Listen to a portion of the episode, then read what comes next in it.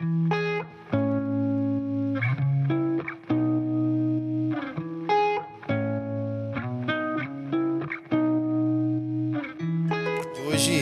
eu não quero expor um texto, eu quero, na verdade, discorrer um pouco sobre é, um episódio do Evangelho que é repetido de formas diferentes. É, eu queria que a gente se sentisse motivado né, a, a pensar nisso nesta manhã, a partir de um texto de João capítulo 20 versos 30 e 31. Se você puder abrir, sua Bíblia aí, depois nós vamos ler juntos ali, conforme está na tela. Mas abra aí a sua Bíblia para que você possa também acompanhar nos outros textos, nós vamos falar nesta manhã aqui. Mas eu quero que você entenda que a história de Jesus, ela está preservada nos quatro primeiros livros do Novo Testamento, né, chamados de evangelhos, que é o Mateus, o Marcos, o Lucas e o João. É, nós temos vários acontecimentos repetidos duas ou três vezes nesses evangelhos. Alguns desses fatos estão nos quatro evangelhos e também há alguns fatos que são únicos, que está em um ou outro evangelho, nunca se repetindo é, em num outro, né? Esses evangelhos eles preservam os milagres de Jesus, os ensinos de Jesus, a trajetória dele enquanto esteve é, aqui nesta terra. Mas é importante que a gente entenda que os evangelhos, eles não reproduzem tudo. N nós não temos em mãos tudo que Jesus experimentou, tudo que ele fez, tudo que ele falou enquanto esteve aqui nessa terra. E daí a importância desse texto de João 20, 30, 31, que justamente nos fala isso, né? É, eu queria te convidar a ler junto comigo, conforme está na tela aí, mesmo assentado como você está. Vamos juntos? Na verdade, fez Jesus diante dos discípulos muitos outros sinais que não estão escritos neste livro.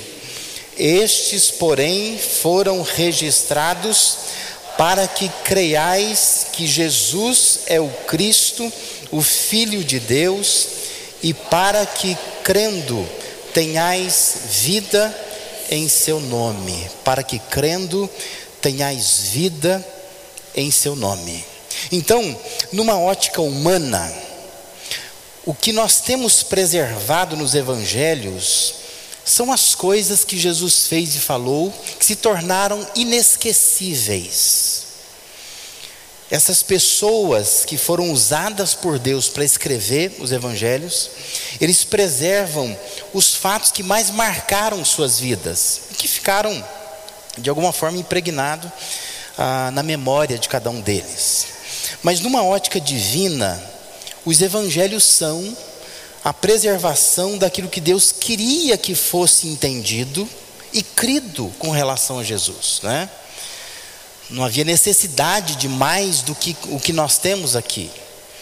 É por isso que às vezes é uma, é uma curiosidade que nós temos, né? Jesus não, não fez mais coisas. Jesus contava piada, por exemplo. Jesus ria. Porque nós não temos essas, esses detalhes todos, né? Se você for, sei lá, encenar tudo que tem nos evangelhos, eh, você vai ver que, não, que dá curto espaço de tempo, né? não são três anos, como é, parece que foi o tempo que Jesus esteve é, atuando né, no ministério aqui na terra. Entenda que o propósito dos evangelhos não é só dar uma informação do que houve, porque às vezes me parece essa preocupação, especialmente de quem critica os evangelhos, porque vão atrás de dados históricos, de, de coerência cronológica, é, de dados geográficos. Só que é preciso que se entenda que a proposta dos evangelhos não é só dar uma informação do que houve, é mais que isso. Esses evangelhos, eles querem instigar uma transformação em nós que lemos. Então a gente olha para o texto, lê o texto, nós precisamos entender o que, que esse texto tem a ver comigo, né? Como é que se transforma é, a minha vida? Eu estou dando todas essas explicações, fornecendo esse pano de fundo, para que a gente reflita melhor em três textos que eu quero, é, que eu selecionei aqui dos evangelhos, que falam de uma coisa só, da ressurreição. Quantas pessoas Jesus ressuscitou? Você sabe? Às vezes nós temos a impressão que Jesus ressuscitou muita gente. Pode ser que ele tenha ressuscitado muita gente. Mas o fato é que nos evangelhos diz que Jesus ressuscitou apenas três pessoas. Só três. Ele ressuscitou a filha de Jairo, está relatado em Mateus 9, 23, 25, Marcos 5, 35, 42 e Lucas 8, 49 a 56. Ele ressuscitou o filho da viúva de Naim. Naim não é o cantor, não, viu? E não é um homem, não. Naim é uma cidade, né? É uma viúva, ela só é chamada assim. Ela é a viúva de Naim, a mulher da cidade de Naim. É, e o filho dela havia morrido. Isso está relatado somente em Lucas 7, versos 11 a 16. Eu falei do Naim cantor, né? Agora que eu pensei, né? Só alguém da minha idade para saber isso, né? Os jovens devem estar assim boiando, né? Existia um cantor lá, dos primórdios, né? Chamado Naim. que fazia muito sucesso e aparecia no programa Barro de Alencar, né? Quem que se lembra disso, né? Só pessoas da minha idade. e tem uns que se faz de bobo, né? né? Sei do que está falando, que é melhor não entregar a idade. E também Jesus ressuscitou, talvez foi a ressurreição mais assim vultuosa, né? Que a gente ouve falar tanto que é a ressurreição de Lázaro, né? Que está relatado também somente em João capítulo 11, versículos de 1 a 44. Mas o que, que significa o que, que significava, né? Uma ressurreição, afinal de contas. Primeiro, é importante que entender que ressurreição é a devolução da vida. Isso é ressurreição. Estamos tentando pensar nisso durante esse mês, né? Uma igreja viva. Ressurreição é devolver a vida. Significava, significa, lógico, vencer a morte, reverter algo que para nós seres humanos é irreversível, irremediável, não é?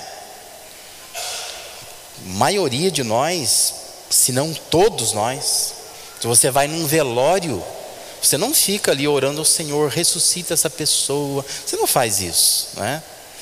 Nós não nutrimos esse tipo de esperança.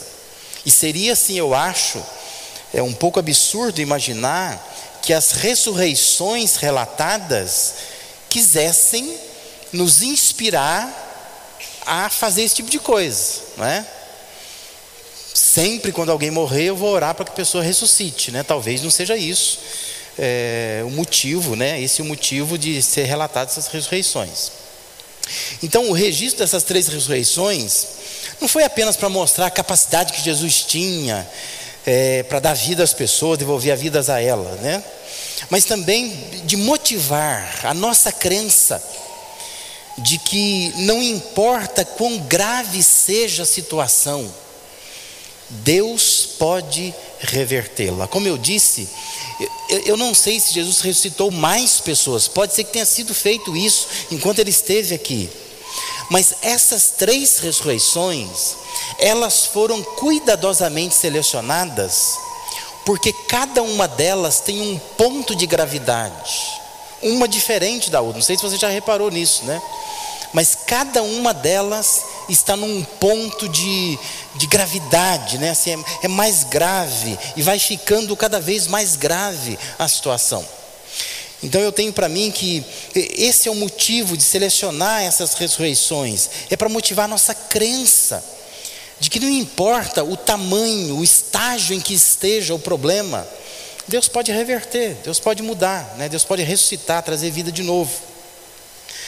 Ah, Lembra-se desse tema que nós estamos falando aqui, uma igreja viva. Uma igreja viva se faz com pessoas que mantêm uma fé viva. É isso que eu quero instigar em você nesta manhã. Pessoas que de verdade confiam de que Deus pode fazer reviver qualquer coisa que esteja morta, né? que Deus tem capacidade, de fato, de reverter é, qualquer situação. Então, nós vamos olhar com calma para cada uma dessas ressurreições, em cada uma delas é, existe uma fala de Jesus.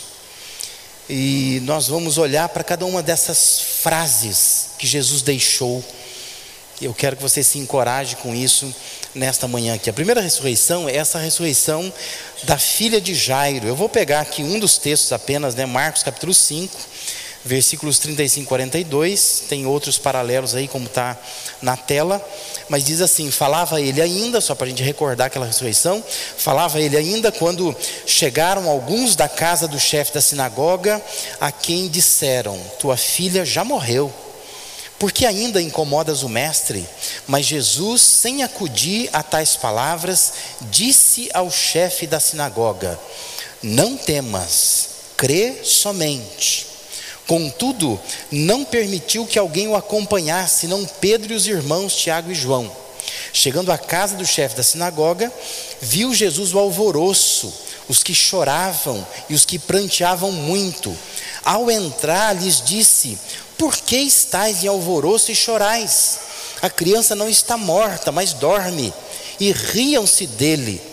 Tendo ele, porém, mandado sair a todos, tomou o pai e a mãe da criança e os que vieram com ele, e entrou onde ela estava. Tomando-a pela mão, disse: Talita cumi, que quer dizer: Menina, eu te mando, levanta-te. Imediatamente a menina se levantou e pôs-se a andar, pois tinha doze anos. Então ficaram todos sobremaneira admirados. O chefe da sinagoga, repetido em Marcos, é o Jairo, né? É que em outros textos paralelos vai, vai dar o nome dele, né? Que é Jairo. Mas lembre-se que Jairo, ele foi buscar a ajuda de Jesus. Quando ele sai de casa, a filha está viva. A menina está doente, muito doente. E o pai sai então para buscar Jesus. Ele ouve falar, ele é chefe de uma sinagoga. Ele é um judeu piedoso. E ele vai buscar então a ajuda de alguém que ele tem ouvido falar que tem muito poder, que consegue curar. Ele não tem em casa uma criança morta, ele tem uma criança doente. E ele quer então buscar esse é, que na cabeça dele é um curandeiro, alguém que consegue reverter esse quadro da filha dele. Versículos 22 e 23 de Marcos 5 diz que eis que chegou a ele um dos principais da sinagoga chamado Jairo, e vendo-o prostrou-se a seus pés e insistentemente lhe suplicou: Minha filhinha está morta Vem, está à morte, aliás. Vem e impõe as mãos sobre ela, para que seja salva e viverá. Isso aconteceu um pouquinho antes do que nós lemos. Por quê? Porque no, no intervalo entre isto e o que nós lemos, surge uma mulher que tem uma hemorragia, que também faz 12 anos que ela sofre. Jesus para então para atender essa mulher. E nesse intervalo, vêm as pessoas e dizem assim: olha, para de incomodar, a gente vem dar a notícia de que a filha morreu. Quer dizer, ninguém tem esperança de ressurreição, a esperança era que curasse a menina, mas infelizmente a menina morreu, eles vêm dizer isso, né? Então, Jairo foi buscar a ajuda de Jesus para uma cura, enquanto a filha estava doente. Mas quando Jesus chega lá, a menina já morreu, ela está morta, ela acabou de morrer. E aí veja o que, que Jesus diz para ele quando ouve a notícia disso, né? Vai aparecer essa frase aí, ó: Não temas, somente creia.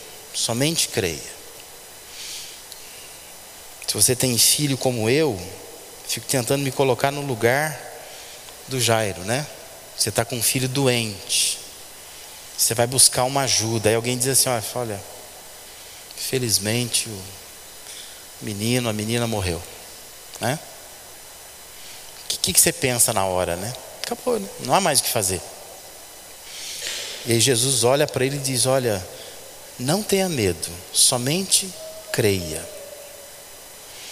Mas a menina tinha acabado de morrer. Não sei se você já teve contato com pessoas que acabam de morrer mas pessoas que acabam de morrer estão quentes ainda, não é? O corpo ainda está quente. Quem trabalha em corpo de bombeiros ou na área da enfermagem, na área da medicina, sabe disso, né? Que às vezes é preciso ficar ali 30, 40 minutos, uma hora, fazendo massagem cardíaca na pessoa, às vezes sem solução nenhuma, mas muitas vezes a pessoa ressuscita, ela volta, porque ela acabou de morrer. Diferente, lógico, se chegar no hospital depois de duas, três horas, ninguém vai tentar fazer mais nada, porque já foi, né? O corpo está frio já.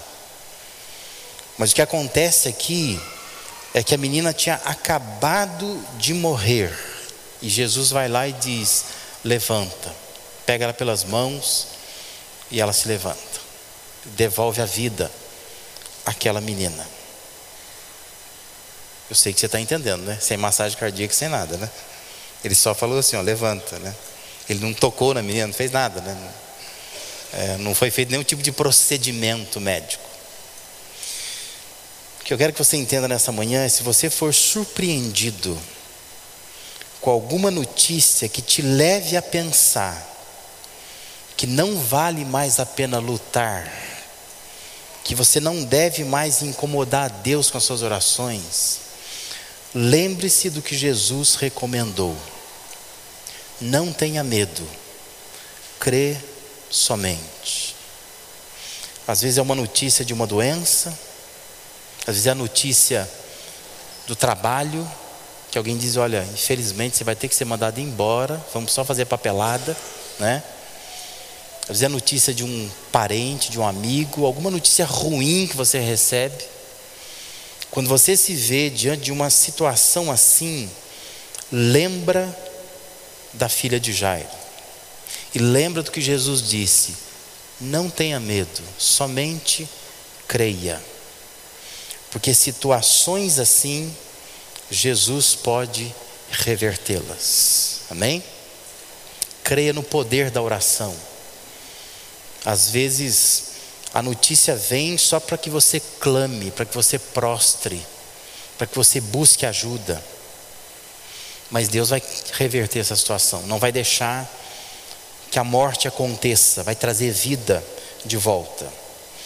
A segunda ressurreição é a ressurreição do filho da viúva de Naim. Isso está em Lucas 7, versículos 11 a 16. Diz assim: Em dia subsequente, dirigia-se Jesus a uma cidade chamada Naim.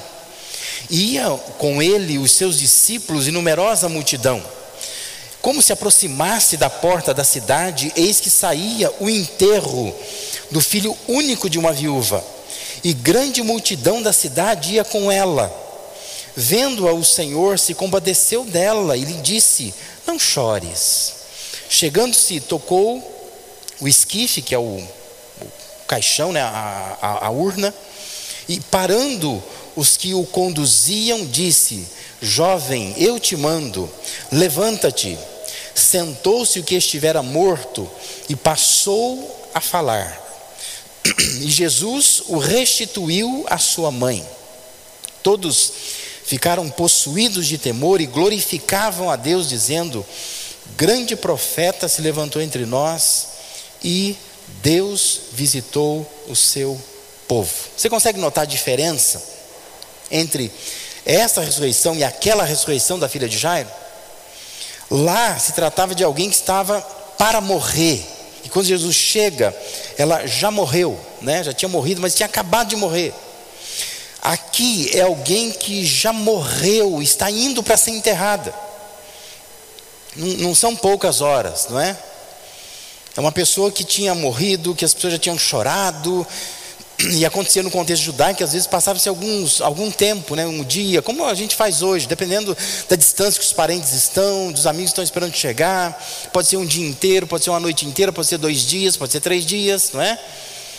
Mas a, a pessoa já tinha morrido tinha sido velada, chorada, e agora então estão caminhando para o enterro. Isso aqui é o que se chamava antigamente do féretro, né? Essa caminhada que sai do velório e vai em direção ao cemitério.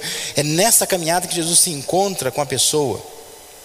E lá está então essa mulher chorando, né? Porque é o único filho dela. Ela já é viúva, E agora o único filho está morrendo, né? Lembrando que naquele contexto, uma vez que o pai morresse, tem um filho só, esse filho assume o lugar do pai, ele é o homem da casa. Ele está cuidando da mãe, mas agora a mãe perdeu também o seu filho. E o que que Jesus disse para ela? Jesus diz isso: não chore, não chore. Talvez você já esteja à semelhança dessa mulher, indo já enterrar alguma coisa, né? Desistiu, porque essa é a ideia, né? Vou, vou, dizer, vou enterrar, não tem mais o que fazer mesmo. E você só chora, só lamenta. Talvez seja uma boa hora para se recordar dessa situação que essa mulher está passando Toda vez que você encontra com Jesus, ele vai dizer: não chora.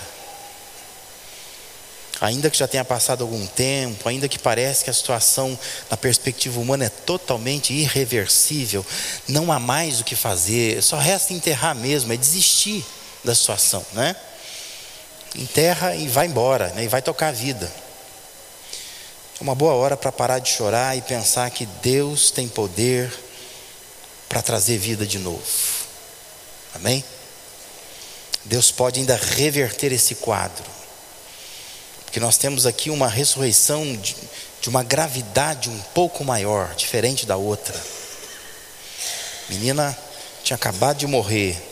Aqui o rapaz já morreu, já está sendo enterrado. Como a gente diz hoje, está com o pé na cova já, né? Já está lá. O pessoal está quase enterrando ele. Jesus interfere e diz: Olha, não, não chora, e faz o menino, o rapaz ali se levantar. Terceira ressurreição é a ressurreição de Lázaro, que está descrita em João, capítulo 11. Eu vou ler apenas os versículos 32 e 44 para nossa recordação, diz assim: Quando Maria chegou ao lugar onde estava Jesus, ao vê-lo, lançou-se-lhe aos pés, dizendo: Senhor, se estiveras aqui, meu irmão não teria morrido.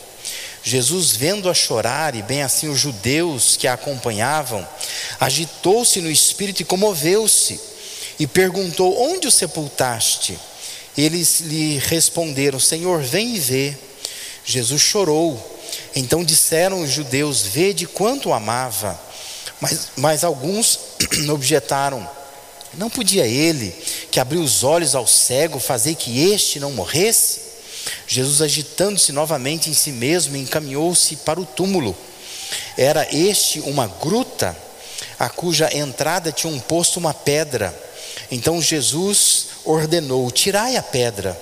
Disse-lhe Maria, irmão do morto: Senhor, já cheira mal, porque já é de quatro dias. Respondeu-lhe Jesus: Não te disse eu, se creres, verás a glória de Deus. Tiraram então a pedra.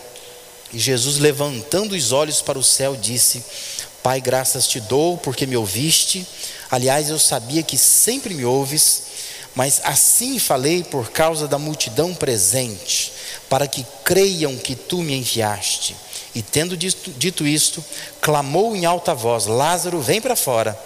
Saiu aquele que estivera morto, tendo os pés e as mãos ligados com ataduras e o rosto envolto num lenço. Então lhes ordenou Jesus: desatai-o e deixai-o ir. É óbvio que você já notou a diferença, né? Enquanto a filha de Jairo tinha acabado de morrer, o filho da viúva de Naim já tinha sido morto, velado, estava sendo já é, é, sepultado praticamente. Lázaro já tinha sido sepultado. E conforme diz o texto, já fazia quatro dias que isso tinha acontecido. Você consegue entender o que, que os evangelhos se propõem a fazer, né? São fatos inesquecíveis. Quem que vai esquecer de uma história dessa? E, e como existe uma intenção de mostrar a gravidade, né? Como alguém da época tivesse lendo e assim, ah, agora não, né? Tudo bem, você até ressuscitar alguém que é, de repente acabou de morrer. Ah, você pegar alguém que está no caminho para ser sepultado. Agora, o sujeito está tá sepultado, a irmã está dizendo que já cheira mal, quer dizer, o corpo está em decomposição. Agora ficou muito difícil. quero ver se ele consegue ressuscitar. Né? Mas de jeito nenhum, não é? Porque agora já foi, as esperanças morreram. Ninguém dos parentes está querendo mais ver o Lázaro, porque ó, já cheira mal, está fedendo, né? Deixa aí. Né? Já choramos, já nos conformamos, já nos irritamos com o Senhor, porque o Senhor não veio quando ele estava doente. Está tudo bem já, morreu, a pedra está aí, deixa aí, não mexe mais nisso. O que Jesus faz? O que, que ele diz, né? Vem a frase lá que ele diz para Marta: Se você crer, você vai ver a glória de Deus, né? Uma situação que, na perspectiva humana, não tem mais o que fazer. Mas Jesus disse: se você crer, você vê a glória de Deus. Percebe como a ideia do texto é fazer com que a gente tenha fé. Fé que a gente consiga ter uma fé viva, que creia numa situação como essa. Será que Deus pode reverter? Jesus está dizendo: se você crer, você vai ver a glória de Deus. Por isso que a maioria de nós não vê glória de Deus coisa nenhuma hoje, porque nós não cremos, nós somos conformados, nós somos de uma fé humanista. Nós tão somente achamos que o que faz acontecer é o nosso braço, que Deus só nos ajuda, nos auxilia. Mas Deus não é capaz de operar um milagre como esse, de desenterrar uma situação enterrada. Mas Deus pode. É preciso que a gente olhe para essas situações e pense: quais são as lições que Deus tem para nós? Talvez você esteja já perdendo as esperanças, a semelhança do Jairo. Perdeu a esperança e não sabe mais o que fazer. Entenda o que Jesus diz para você: não temas, somente creia. Que talvez o que está aí é só medo, só pavor no coração. É preciso nesta hora crer ter uma fé viva, para que sejamos uma igreja viva. Talvez você esteja se preparando para enterrar alguma coisa já. Enterrar, porque já perdi a esperança. O que eu tenho mais feito é chorar. Eu só choro, mais nada. A palavra de Jesus é: não chora, para de chorar. E creia que Deus pode ainda reverter a situação. Talvez você já enterrou alguma coisa, você nem quer que mexa mais, você já desistiu completamente do filho, daquela situação, do casamento, da família, sei lá, de um projeto, de um sonho seu. Mas Jesus quer remover a pedra, quer restaurar toda a esperança, quer dar vida a algo que já morreu na sua vida. Ele quer que você entenda que se você crer, você vai ver a glória de Deus. Mas é preciso crer. Então, o que acabou de morrer e nem enterrou, o que está para ser enterrado, o que já foi enterrado, Jesus pode reverter qualquer situação para a sua vida. E Deus quer te encorajar nesta manhã a pensar nessas histórias preservadas. Não é só para a gente olhar e dizer, nossa, puxa, Jesus era muito poderoso mesmo. Que personalidade histórica. Que homem vibrante. Que experiências maravilhosas seus discípulos passaram com ele. É mais que isso. O que Deus quer é que você queira ter experiências como aquelas que foram vividas lá no passado. Talvez se você não está lidando com a morte literal, não é? Mas há situações na sua vida que são como se fosse alguém morrendo. Não temas, somente creia. Não fica chorando, não chore. Se você crer, você vai ver a glória de Deus. É isso que Deus quer te mostrar.